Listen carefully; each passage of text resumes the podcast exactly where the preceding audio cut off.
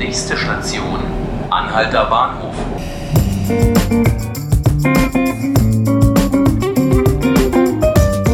Hallo und herzlich willkommen zu 5 Minuten Berlin, dem Tagesspiegel Podcast. Mein Name ist Laura Hofmann und sprechen werde ich heute mit Johannes Bockenheimer. Johannes Bockenheimer ist Redakteur in der Berlin-Redaktion und unter anderem Experte für Antisemitismus.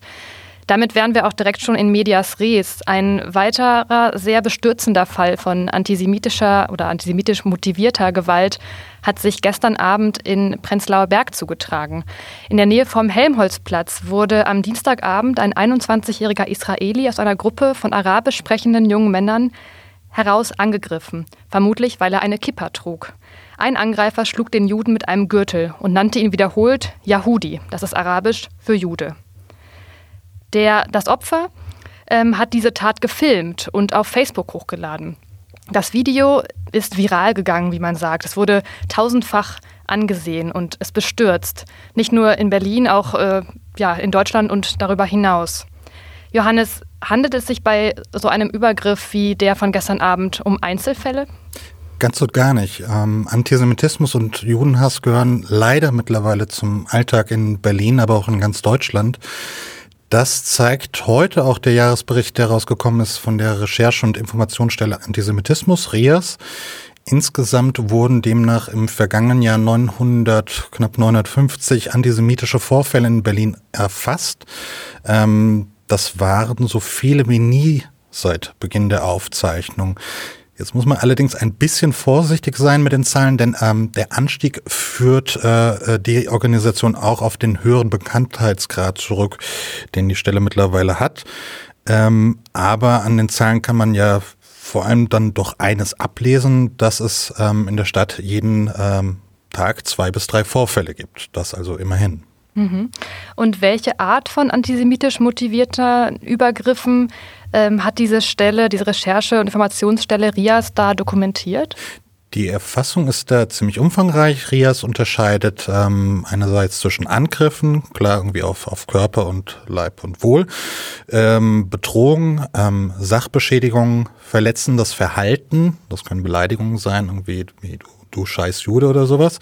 Ähm, Massenpropaganda, damit sind Beleidigungen über Facebook und Twitter gemeint und aber auch ähm, Versammlungen. Also wir hatten in den vergangenen Monaten ja häufiger Demonstrationen hier in Berlin, wo dann auch äh, judenfeindliche Dinge gerufen wurden. Ähm, man sieht an diesen verschiedenen Kategorien dann auch, da, ähm, dass es ähm, auch Vorfälle mit dabei sind, die strafrechtlich gesehen nicht relevant sind, was, was letztendlich auch dazu führt, dass ähm, die Zahl weit über den Zahlen der Behörden liegen. Mhm. Ähm, Laut dieser Zahlen von RIAS, wer sind äh, bei solchen Übergriffen denn üblicherweise die Täter? Die Täter, da wird es ein bisschen tricky, ähm, die auseinanderzuhalten. Ähm, das Bundesinnenministerium hatte im vergangenen Jahr Zahlen rausgebracht, in denen es hieß, dass das Gros der Taten, ich glaube es waren äh, 93, 94 Prozent sogar, von Rechtsradikalen begangen wurden. Ähm, nur bei einer winzigen Zahl sah das Ministerium dann ähm, einen religiösen Hintergrund unterstellt. Dass das Quatsch ist, wissen wir aber natürlich äh, seit längerem schon, denn ähm, jede seriöse Studie zum Thema verweist darauf, dass es Antisemitismus natürlich auch unter, unter Linken, unter Linksextremen gibt, aber natürlich auch in der muslimischen Community.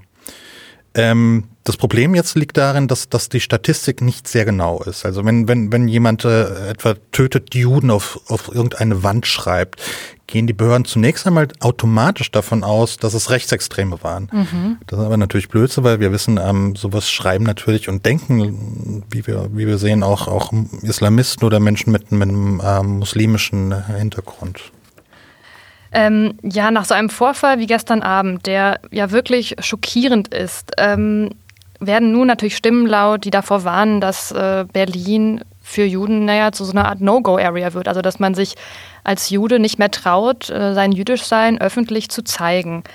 Wie reagieren denn die Juden in Deutschland jetzt auf solche Vorfälle? Ist das übertrieben zu sagen, dass sie jetzt Angst haben, sich zu zeigen, oder kann man das schon ist das, sind wir schon so weit gekommen?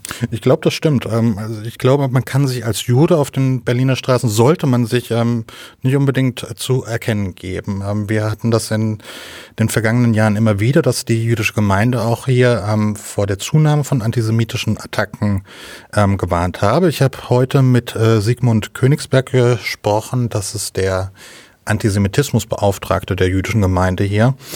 Und er erzählte mir, dass es eigentlich niemanden in der Gemeinde mehr gäbe, der bislang noch kein antisemitisches Erlebnis, so nenne ich das mal, ähm, gehabt hätte. Mhm. Und das hat mittlerweile halt Konsequenzen. Viele der Juden in Deutschland fühlen sich unsicher und äh, manche denken mittlerweile sogar darüber nach, irgendwie nach äh, Israel auszuwandern.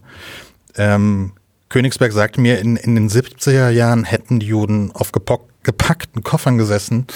Ähm, in den 80ern hätten sie die erstmal wieder in den Keller gestellt und ähm, mittlerweile werden die Koffer wieder ausgepackt. Das ist ähm, eine ganz schreckliche Entwicklung. In der Tat eine schreckliche Entwicklung. Danke trotzdem, dass du mit uns über das wichtige Thema Antisemitismus in Berlin gesprochen hast, lieber Johannes. Sehr gerne. Das waren also schon unsere täglichen fünf Berliner Minuten. Unseren Podcast können Sie werktags hören, und zwar meistens ab 18 Uhr auf tagesspiegel.de. Immer finden Sie auch alle Folgen auf tagesspiegel.de slash podcast oder Sie abonnieren uns am besten auf Spotify oder iTunes. Ich danke Ihnen fürs Zuhören. Mein Name ist Laura Hofmann. Gesprochen habe ich heute mit Johannes Bockenheimer und ich hoffe, dass Sie auch morgen wieder zuhören, wenn es heißt 5 Minuten Berlin, der Tagesspiegel Podcast. Ich wünsche Ihnen noch einen schönen Abend. Tschüss.